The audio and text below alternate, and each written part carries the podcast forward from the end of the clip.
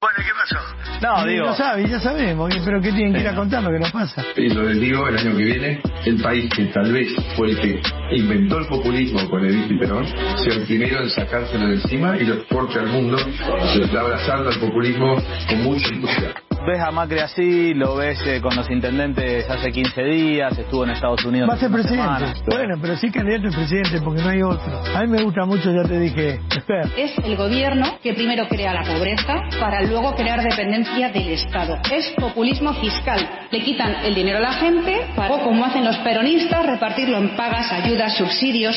era rara y estaba muy maquillada, estaba más flaca que ahora, pero tenía mucho maquillaje. Voy a poner como ejemplo Qatar. Pero ¿qué puede pasar durante Qatar, que es el gran entretenimiento? Ese entretenimiento mundial le sirve a muchas naciones para hacer desastres adentro. Pero lo que va a pasar es que la gente de repente se va a dar cuenta que el país chocó. Se los digo así. No me cierra esta loca. Y la mina era rara, no miraba a los ojos cuando hablaba. Pensamos que era una loquita, una tarada. El fútbol es este, estrictamente machista, fue toda la vida. Por ejemplo, las arqueras no, no pueden llegar al travesaño. Se suspendió esta noche el partido entre Gimnasia y Esgrima La Plata y Boca Juniors por la Liga Profesional. Vivimos una jornada negra en el fútbol argentino.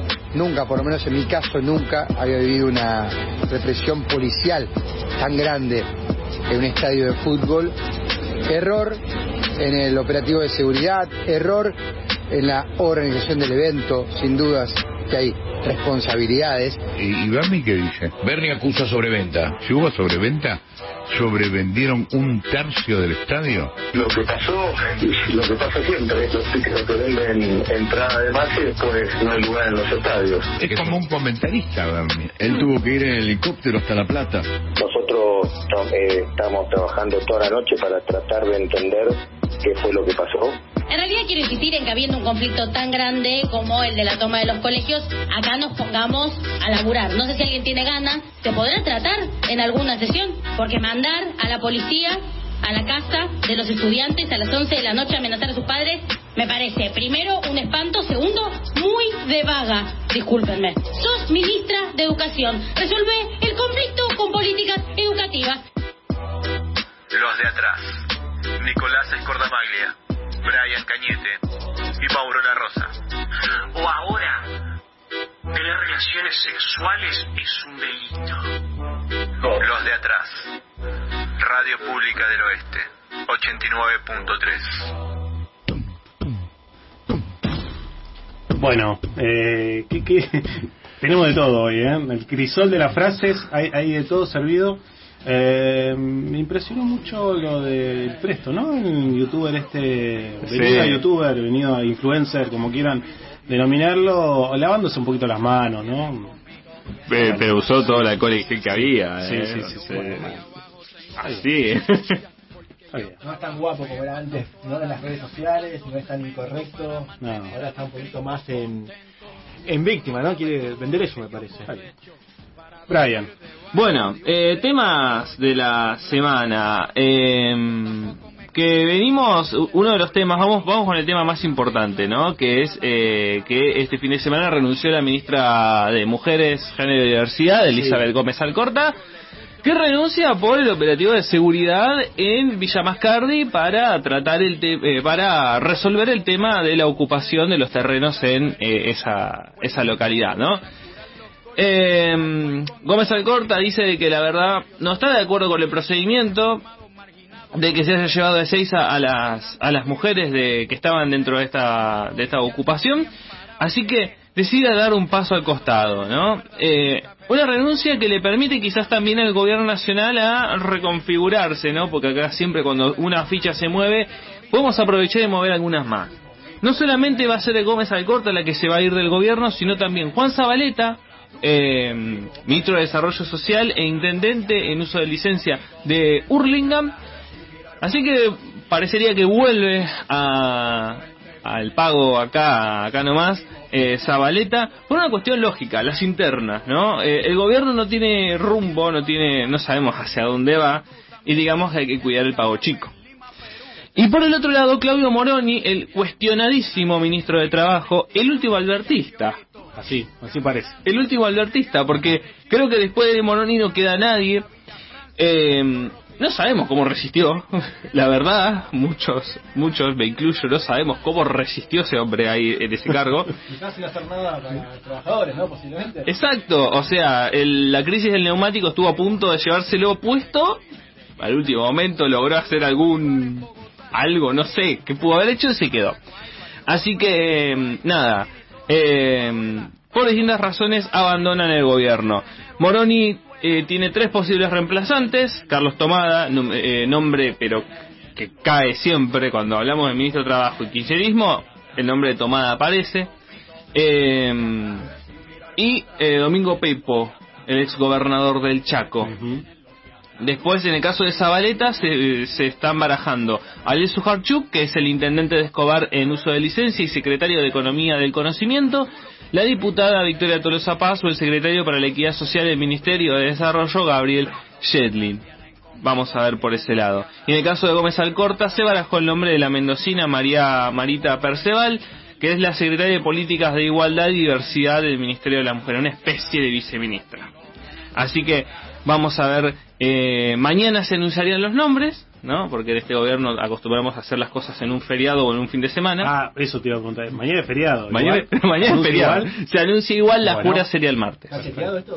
Por el momento, el tema es que uno tiene que agarrar así, tiene que agarrarlo así con pinzas, porque mayormente dice, no, porque mañana vamos a anunciar qué sé yo, y después pasa algo y chao. Después retroceden. Después retroceden. Eh, así que vamos a ver, pero vienen cambios en, en el gobierno, eh, así que vamos a ver qué pasa. La Plata, el otro tema del fin de semana. El día del partido entre eh, Gimnasia y Boca, incidentes que provocó la suspensión del, del partido y un cruce y un pase de factura dentro del gobierno, porque yo creo que si necesitábamos algo era una interna preciosa sobre el tema seguridad, ¿no? Sí. Carlos Bianco, el jefe de asesores y uno de los hombres más cercanos al gobierno de Axel Kicillof, pues cuestionó el día de ayer las críticas que lanzaron dirigentes del oficialismo contra el ministro de Seguridad Provincial, Sergio Berni, por la represión policial en el partido entre Gimnasia y Boca. Es poco peronista hablar mal de eh, los compañeros en público. Lo que pasa es que el viernes, en menos de 24 horas, algunos de los principales referentes que responden a Cristina salieron a criticar el operativo policial y apuntaron contra la policía bonaerense e incluso cuestionan a Axel Kicillof y también a eh, Sergio Berni que piden básicamente que abandone el cargo, ¿no? Em, entonces, eh, ¿qué pasa? Digamos, el gobierno de Axel Kicillof, eh, a pesar de toda la situación política y económica, venía bastante bien. Es como que no le, no le están entrando las balas. ¿Será por como de cobertura? ¿Será porque hace las cosas medianamente bien? No sabemos, pero le, le cuesta, no le, no le entran las balas tan fácilmente. Este es el, digamos, el primer gran escándalo que tiene el gobierno de Axel Kicillof, eh, que obviamente es, eh, iría por la reelección eh, el año próximo, ¿no? Iría porque en este país decir para el año que viene, el año que viene es siglo 25.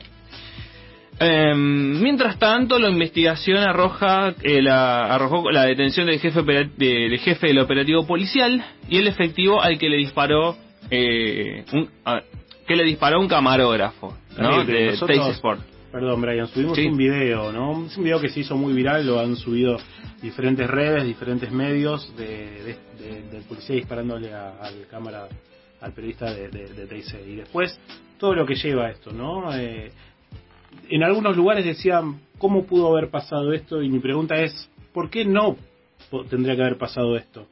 Digo, si no es la primera vez que el operativo, los operativos policiales son un desastre, mucho más en, la- en- las canchas de fútbol. Los estadios, eh, algunos son, están, están en pésimas condiciones. Eh, acá no tiene que ver el sentimiento de, de los hinchas y todo el folclore futbolístico que, que, tan notorio es. Aquí hay responsables con nombre y apellido. Eh, la indiferencia de Bernie tirando palos eh, al, presidente de, gimnasia. Y en el medio un hincha muerto, ¿sí? Una vida que, se lleva. Eh, y después, bueno, eh, ¿cuándo, cuándo vamos a responsabilizarnos de verdad de las cosas que suceden y, y dejar el fútbol? Chiqui Tapia que no habló, o me parece que el fútbol Mm. argentino, creo que hubo un comunicado de AFA. muy muy escueto, muy no muy protocolar. A ver, Bernie dio una, no me acuerdo si fue Bernie, pero un funcionario de la provincia de Buenos Aires habló de que el hincha muerto tenía problemas cardíacos, ¿no? Y digamos, perdón, ¿no? Los que estamos de, de este lado, eh, nosotros hicimos la misma crítica eh, cuando Patricia Bullrich a- habló, no me acuerdo si fue Patricia Bullrich, que ah, hablando de Santiago Maldonado, que se ahogó. Bueno, esto es lo mismo, o sea, estamos del otro lado y es lo mismo. O sea, decir, no, porque tenía problemas cardíacos, no, porque hubo un operativo policial que se fue de, de mano y provocó toda esta situación. Y aparte Bernie no estaba como médico ahí. No. no, no, no fue función de, su- de médico. Después que la hija los desmintió esto de, de- de- de su problema cardíaco, no importa. Eh, creo que Bernie estaba haciendo un programa, estaba en otro lugar, en otro momento, en otra situación, como suele estar él, en otro momento, en otro contexto. Si no me equivoco, iba a dar una entrevista con Luis Majul. Bueno. eh, o alguno de ellos. Y se tuvo que ir, como a él le encanta, llegar a los lugares en helicóptero. Sí, sí, pero no fue como médico, sí, importante. No fue a hacer un diagnóstico médico de, del hincha que, que falleció, sino eh, fue como alguien responsable de, de un operativo que, que salió mal, como la mayoría de los operativos que hace la policía. La policía es responsable de esa muerte y se tiene que hacer cargo. Y no basta con echar a los que... A, a, A los fusibles que sí, salen, claro. ¿no? Acá es más interno, ¿sí? una cúpula que se cambió a último momento, cosas raras, cosas raras que no alcanzan y que hay que seguir investigando. ¿sí? Pues No, a esta altura no podemos seguir tolerando y aceptando estas situaciones y estas cosas que hace la policía. La policía es responsable de la muerte del hincha, como es responsable de la mayoría de los operativos que salen mal en el fútbol argentino. Igualmente yo quisiera que- como eh, ampliar un poco la discusión que también deberíamos eh, cuestionarnos como sociedad toda Sí, la por porquería que se genera alrededor del fútbol. Me parece que es totalmente innecesario y que nadie se hace cargo en ningún puesto que tenga, desde hinchas, desde dirigente, Mm. desde jugador de fútbol, nadie se hace cargo. Eh, para mí, todo lo que se genera alrededor del fútbol realmente es innecesario.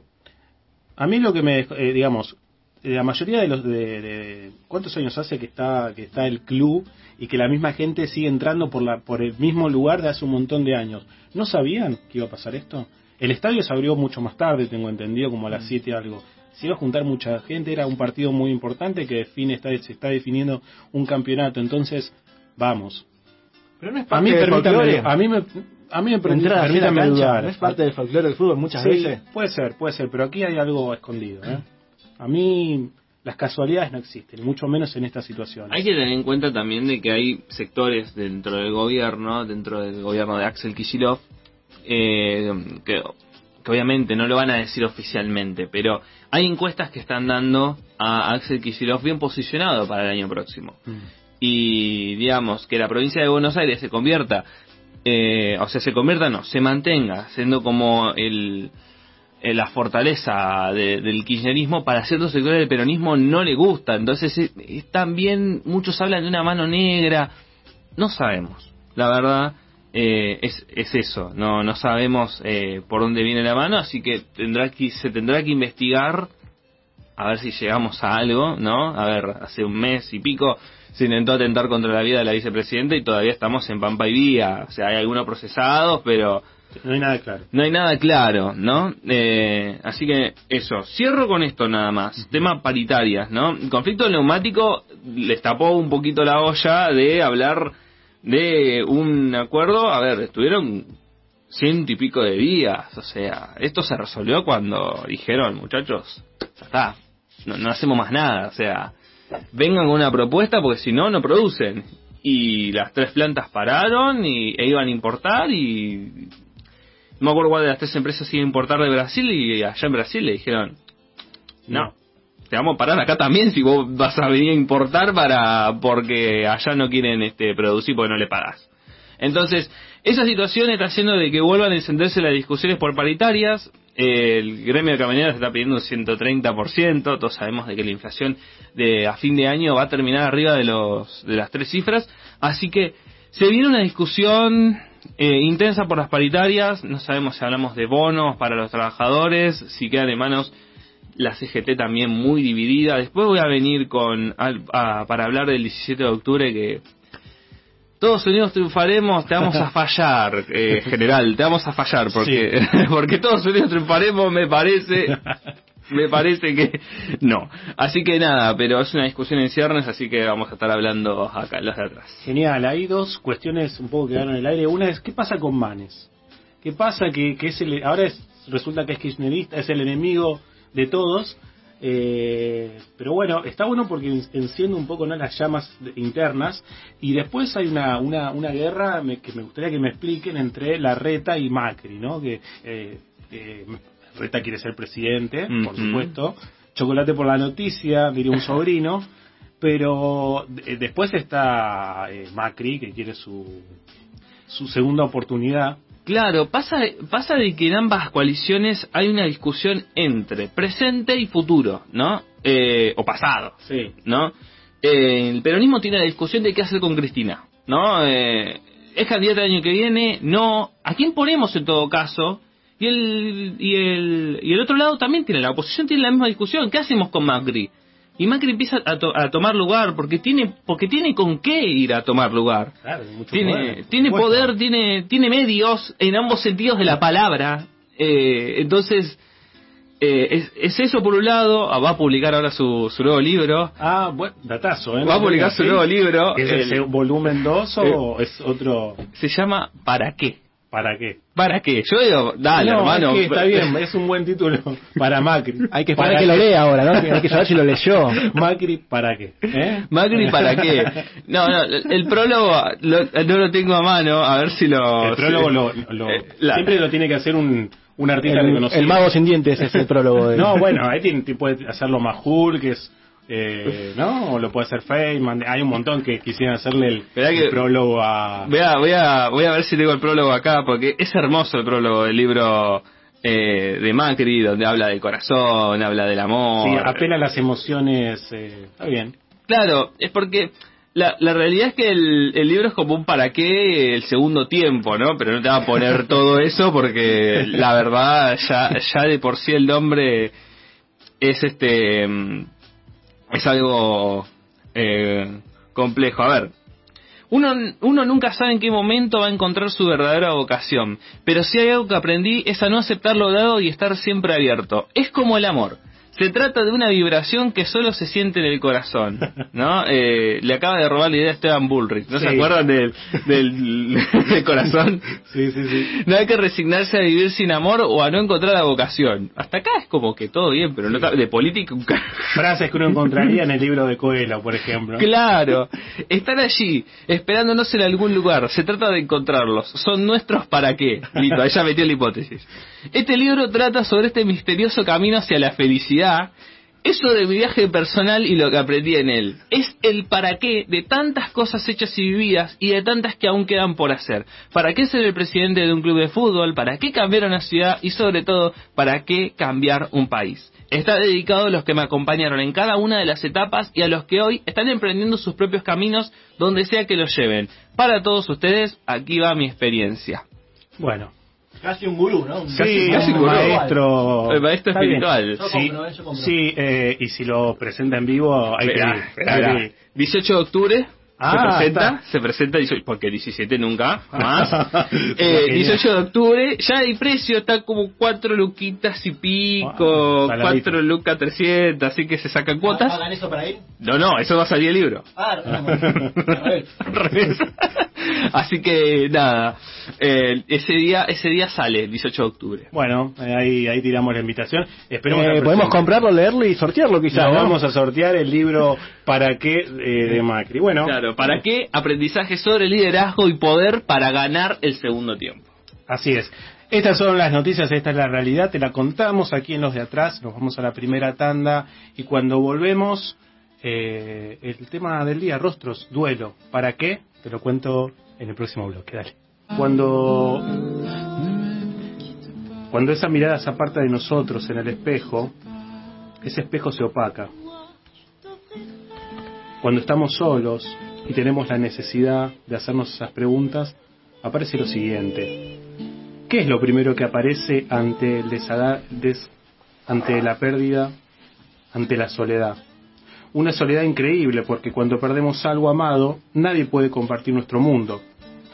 Quien se acerca a nosotros suele consolarnos con palabras huecas que denotan que esas personas no logran comprender el infierno que estamos viviendo. Luego llega el espanto, el drama, de esperar algo que no volverá. Y aún así, seguir esperando en un tiempo de angustia que se vuelve infinito. Hoy, mañana y siempre. Vamos a dedicar esta parte del programa a hablar del duelo. ¿Cómo se supera el duelo? ¿Cómo vivimos con esa gran angustia? ¿Y cómo soportamos?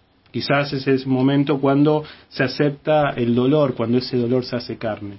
Para hablar de esto tenemos en línea a la doctora Alicia Míguez, que nos va a ayudar a entender un poco esta situación tan cotidiana eh, en la vida de los seres humanos. Buenas tardes, doctora Alicia Míguez, bienvenida a los de atrás.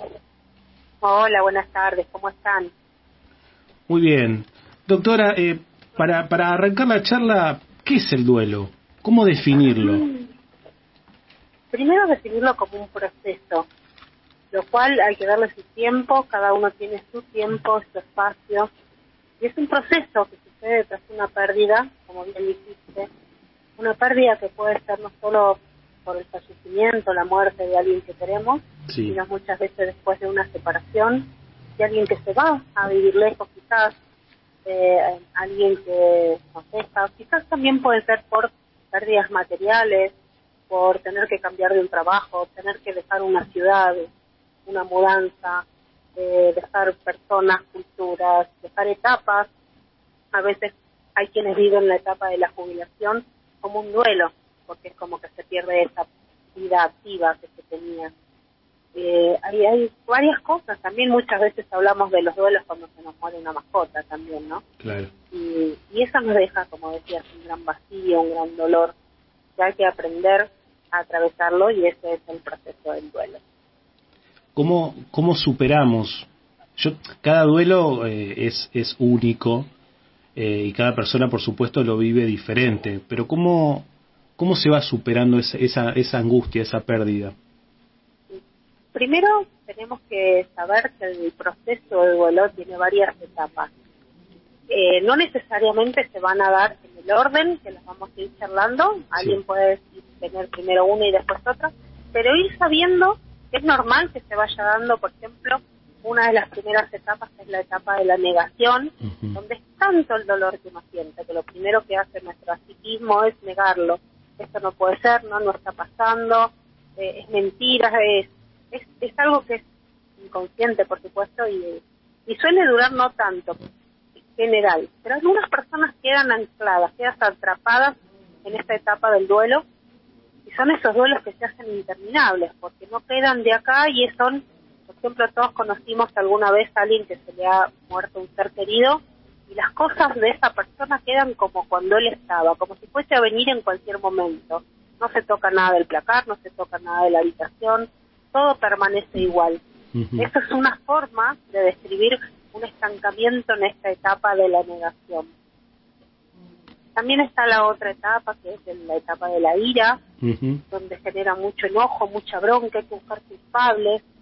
Eh, y eso es, también es válido y hay que dejar esa ira, que, ese, que uno puede expresar ese enojo eh, para poder seguir atravesando las distintas etapas. Está también la etapa de la negociación, donde uno empieza como a decir, pero ¿por qué le pasó a esta persona que está buena y no a otra que no lo es tanto? o por qué Dios no me llevaste a mí en vez de a Él, uno empieza como a negociar con algo, con alguien, no sé qué, como para tratar de aliviar un poco este dolor, buscando justificativos que por supuesto no, no, no siempre los hay. La etapa más conocida por todos y es donde muchas personas también quedan ancladas ahí es la etapa de la depresión. Claro. Tanta la angustia, la tristeza, eh, ese vacío que, que uno si no busca ayuda para poder seguir adelante en este proceso puede quedar años, años atrapados en, en, en esta depresión, que es muchas veces cuando llegan a, a, a, nosotros, yo también hago psiquiatría y psicología médica en busca de ayuda, ¿no? Que, que ahora también estaría bueno decir cuándo una depresión es normal y cuando una expresión es patológica, dentro de un proceso de duelo, por supuesto, porque muchas veces me vienen a consultar y siempre si, el du- si, si esta pérdida fue cercana, normalmente en psiquiatría hablamos de un año, un año y medio, luego de producida la pérdida, eso sería un duelo normal. Cuando esto se prolonga en el tiempo o ya la intensidad es tal que la persona no puede seguir con su vida habitual, ya hablamos de un duelo patológico. Y ahí sí es conveniente hacer intervención tanto de- desde la psiquiatría como desde la psicología para dar herramientas a que la persona pueda atravesar y seguir este proceso de duelo. Alicia Poco a Míguez, poco, sí, te saluda Mauro La Rosa. Y en consonancia a lo que hablabas de las etapas del duelo, hace poco estaba leyendo un libro de Marina Mariach que habla sobre el suicidio de su madre y ella declara con algo que para mí me parece muy potente que dice que las etapas del duelo tradicional no se cumplen en el suicidio. Esto es desde el enfoque clínico, ¿es así? Lo que pasa cuando son estas muertes así son, son inaceptables, son injustificables, generan más dolor como cuando es una muerte de un chico, son duelos que, que cuestan muchísimo más aceptar. Las etapas también se van dando así, por supuesto. Lo que pasa que es más, eh, es más muchísimo más difícil llegar a la última etapa, que es la de la aceptación.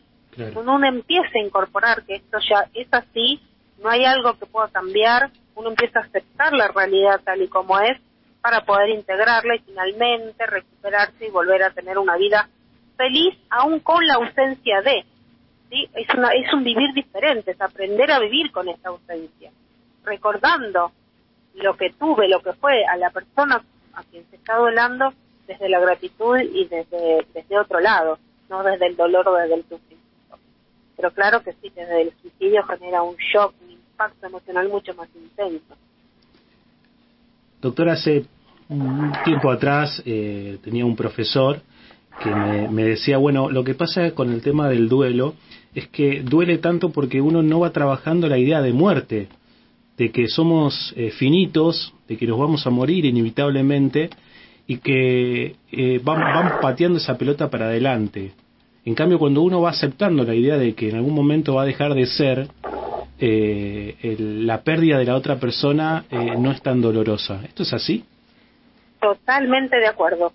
Las creencias que cada uno tiene acerca de la vida y de la muerte va a condicionar muchísimo cómo uno enfrenta este tipo de situaciones. Y ahí el duelo, como uno lo va a poder elaborar o procesar y otros no. Entonces, cuando una persona vive en un eterno presente, como si no nos fuésemos a morir, eh, sintiéndonos esto, que somos inmortales, que no nos va a pasar nada a nosotros, todo lo que vemos sí es afuera, pasa, pero no tomamos esta conciencia de finitud, que todos somos finitos y que nuestra vida es un paso, y por eso yo insisto, pues hago mucho práctica de mindfulness que me enseñó a vivir el presente, disfrutar plenamente cada momento, porque es esto, la vida es un instante. No sabemos, lo único que tenemos en la vida es tiempo. No sabemos cuánto, no sabemos cómo, pero tenemos tiempo. Y en algún momento cuando esto se acaba, y sobre todo estas maneras así tan rápidas, ese dolor es tan profundo que sí, las creencias sobre la vida y la muerte condicionan un montón cómo vamos a vivir cada uno la etapa del duelo.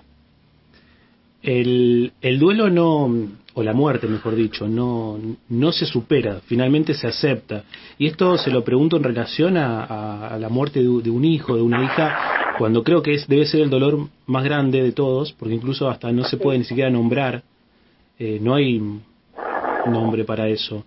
Eh, y para, Sí. para una madre, para un padre, superar la muerte de, de su hijo debe ser difícil o, o lo entiendo como casi imposible. Tal vez sí aceptarlo. Claro, porque va contra las reglas de la naturaleza. Nosotros estamos eh, conscientes, estamos creyendo que tenemos eh, tenemos que ser hijos, después padre, después abuelo, después nos va a tocar morir y vemos esa secuencia como que es lo normal. Es más aceptable que se nos muera un abuelo y, y nuestro duelo va, va a ser más justamente aceptable, esa es la palabra, va a ser más fácil de llegar a esa aceptación. Pero cuando se rompen estas leyes naturales, biológicas, y se muere un niño pequeño, eso es injustificado, va contra las leyes, nos cuesta mucho más aceptar, el dolor es tanto más intenso. Por eso volviendo al tema de las creencias, ¿eh? me, me voy a meter por ahí en un terreno donde se acepta que cada uno crea en lo que quiera creer, ¿eh? lo que le da paz, le da tranquilidad, pero, pero he visto también cuando, y de hecho eh, este taller de duelo lo hice hace muchos años atrás cuando falleció una bebé de ocho meses, que era la, la nieta de una de las participantes de los grupos que yo estaba manejando, y se murió de una neumonía. Hoy, hoy uno dice morirse de una neumonía, o sea, con todos los antibióticos que hay, cuesta, cuesta aceptarlo y era un dolor tan grande que ocasionó en toda la familia y en todo el grupo cuando esto sucedió, que mi forma de ayudar fue haciendo este taller de duelo, en lo cual, bueno, llevé para explicar esto de las etapas y finalmente una meditación con inducción hipnótica para ayudar a que, y ahora acá viene lo, lo que cuento que me voy a meter en un terreno un poquito pantanoso, porque va de acuerdo a cada creencia. Uh eh, lo que tratamos de hacer fue lograr una comunicación con esa alma que ya no está en este plano para que los familiares que estaban asistiendo al taller y después lo abrí para que cualquier persona pueda ayudar a, completar o a, a generar este duelo con quienes lo estaban elaborando comunicarse con esa alma que ya no está en este plano para poder expresar y acá viene algo que es sumamente importante en esto de trabajar los duelos. El poder expresar lo que uno siente a medida que lo va sintiendo, esté en la etapa que esté, ayuda un montón a poder elaborar este proceso, al elaborar este duelo. Por eso es importante que la persona pueda expresar su dolor, poder hablar de lo que siente. He tenido pacientes que no, no, sus familiares no lo dejaban hablar del tema porque te angustia. Vos, no, vos tenés que estar bien, vos tenés que superarlo, ya está, ya pasó, no hablemos más de esto. Y la, la persona necesita esos espacios.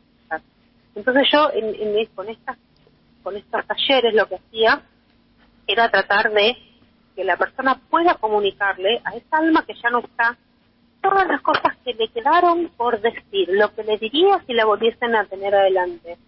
Y esto es sumamente sanador para poder expresar aquello pendiente, y esta es otra palabra crucial en los procesos de duelo, los pendientes, las cosas que pude haber hecho y no hice, lo que tendría que haber dicho y no dije, porque esto nos hace ahora que estamos vivos con las personas que están vivas, no, tratar de no dejar más nada pendiente, decirle te amo a quien lo siente, decirle te quiero, dar un abrazo cuando tengo la posibilidad de darlo porque después es cuando vienen los arrepentimientos, las culpas, y hace que los procesos sean mucho más difíciles. Tal cual. Eh, yo imagino que en, que en estos talleres eh, aparecen eh, estas emociones, no Esta, estas realidades, la soledad, eh, que tal vez es lo que más cuesta, porque uno está, uno está lleno de presencias, y aceptar esa ausencia. Por supuesto, eh, nos duele y, perder a alguien que, amamos, ¿no? Duele porque amamos, justamente.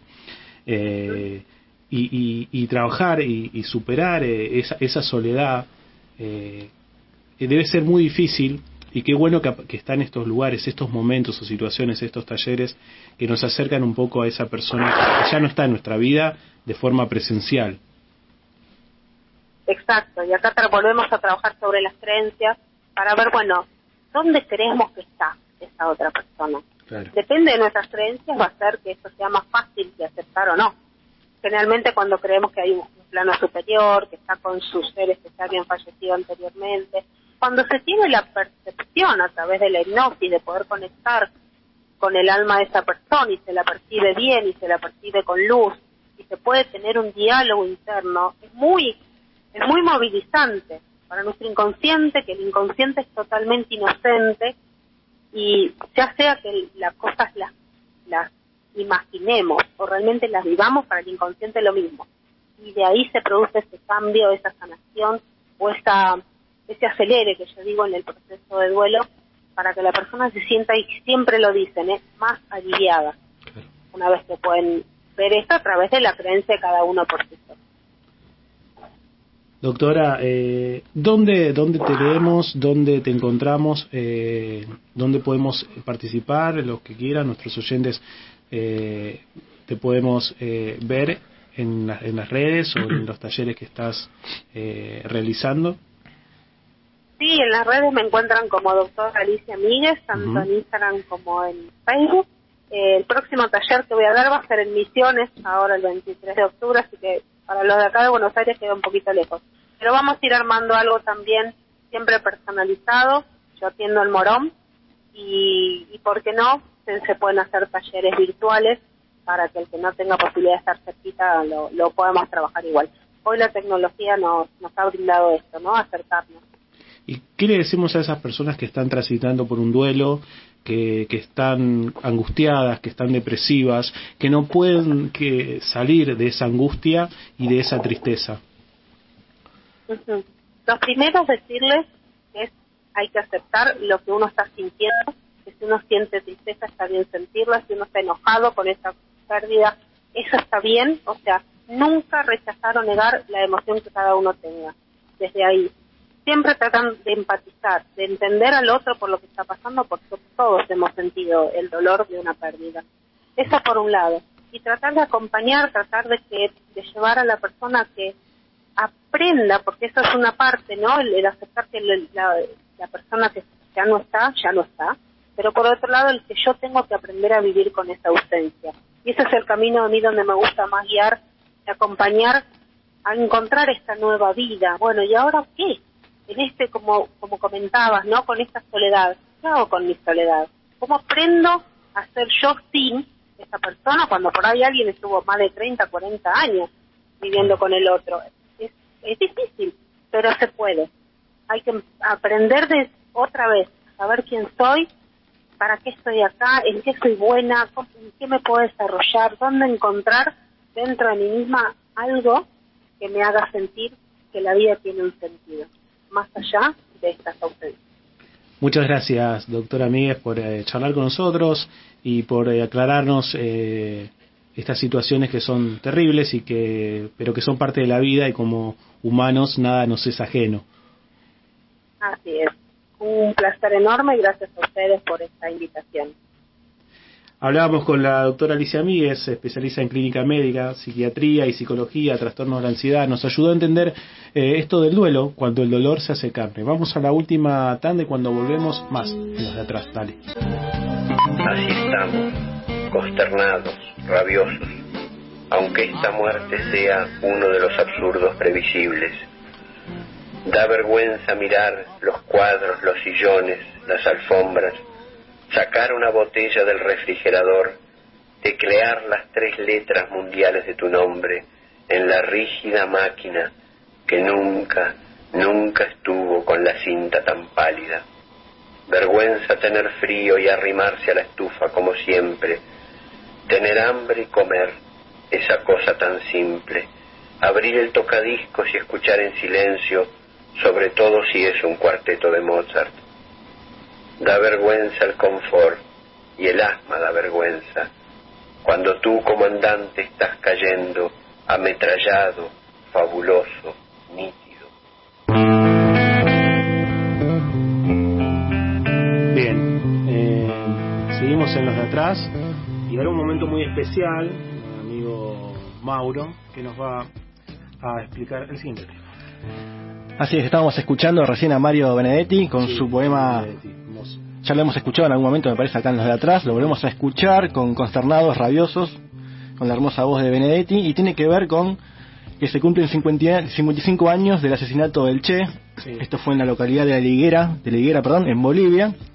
Un día después de haber sido capturado por el ejército boliviano, mientras intentaba llevar a cabo la revolución en América del Sur.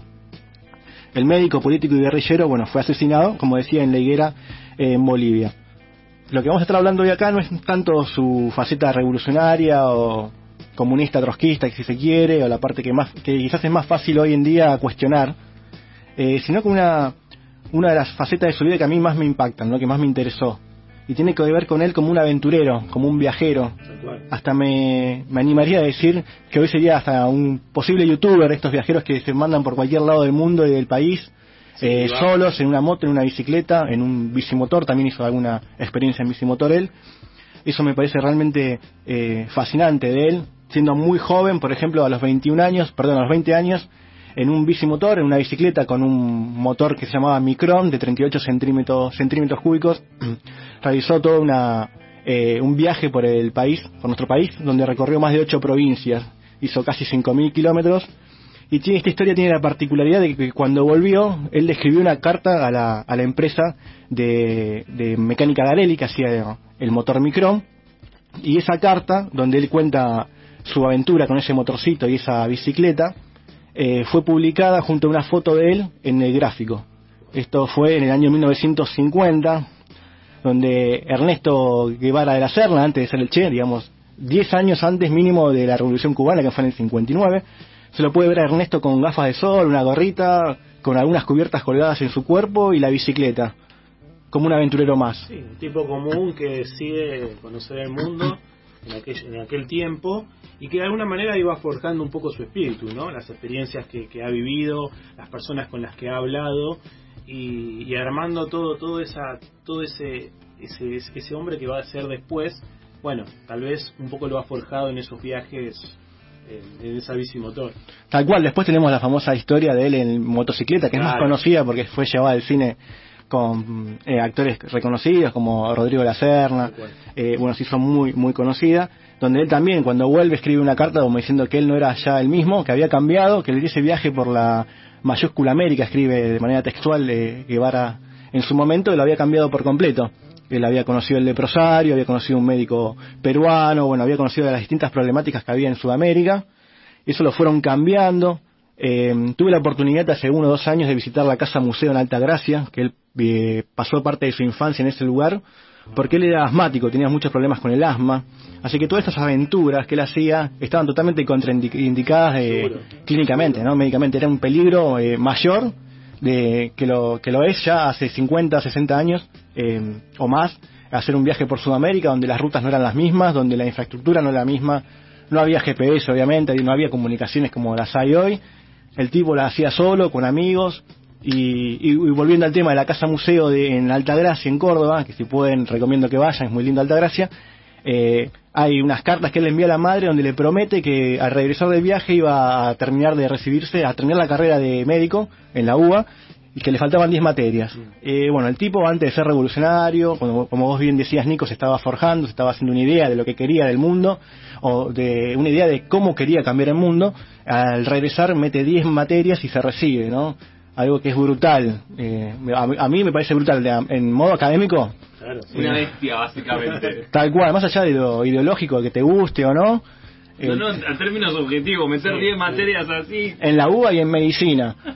Eh, Esto, perdón, ¿no? A mí Sí, sí. me- hace pensar y reflexionar las grandes contradicciones que son propias propias del ser humano, ¿no? De todos los seres humanos. Eh, y cómo vamos cambiando a medida pasa el tiempo y, y a medida eh, nu- en nuestro viaje, ese viaje que es la vida, vamos incorporando. Lo pienso también en función a los políticos que tenemos ahora, ¿no? Salvando las distancias.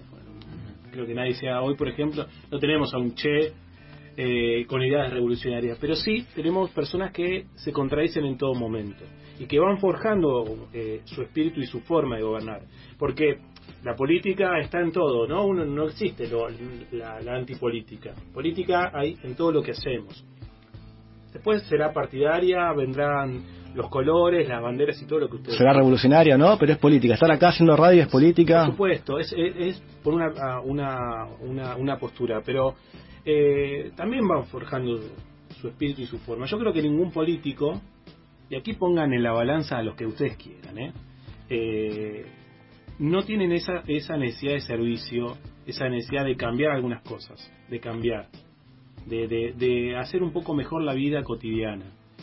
Eh, y a mí me pongo, me pongo a pensar qué viajes habrán hecho ¿Qué viajes habrá hecho Macri? ¿Qué viajes habrá hecho Cristina, Milei, los que ustedes quieran poner? Para llegar a- al hombre que son y a la mujer que son ahora, a la persona que son ahora, a la persona política que son ahora. ¿Cuáles son esos viajes que han tenido que, transitar? ¿Con qué personas se han cruzado, como seguramente el Che Guevara lo ha hecho, para llegar a querer el poder y transformar la vida de las personas? ¿No? Bueno, no sé, obviamente no tenemos la, lo, eh, las crónicas de aquellos viajes que habrán hecho, pero seguramente en algún momento eh, estas cosas habrán aparecido. Bueno, las grandes contradicciones, los grandes viajes, los grandes eh, cambios de pensamiento, porque el entorno influye, influye lo que hacemos, lo que las personas con las que hablamos, con las que tomamos un café y, y que son las que después a la hora de tomar las decisiones eh, influyen mucho en nuestra vida.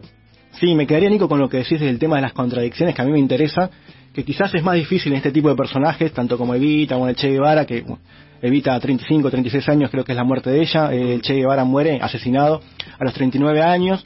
Eh, en referencia a esto, el filósofo y escritor José Pablo Feynman siempre plantea ¿no? que las personas que mueren jóvenes eh, no tienen problemas con las contradicciones, ¿no? porque mueren con sus ideales en la cresta de la ola, por decirlo de alguna manera. Y esto es lo que tiene eh, las personas que mueren o son asesinadas de manera eh, bueno, violenta o traumática eh, a, a muy corta edad. Y, decime, Nico. No, no, no iba a decir eso, también de la rapidez con la que ha vivido el Che Guevara, ¿no? Su, su corta vida, pero... Una intensidad Sí, seguro, que poca ¿no? gente podría aguantar. No, no, no hay tiempo, para, no, hubo- no tuvo tiempo para, para relajarse, digo, le pasaron cosas increíbles en la vida, que él, él mucho mismo ha forjado, sí, como explicabas, Mauro, siempre al límite de su salud, de su tiempo, de su gana, de su vida, siempre al límite, pero que bueno, son consecuencias después de, de todo lo que él ha vivido y después lo que ha logrado.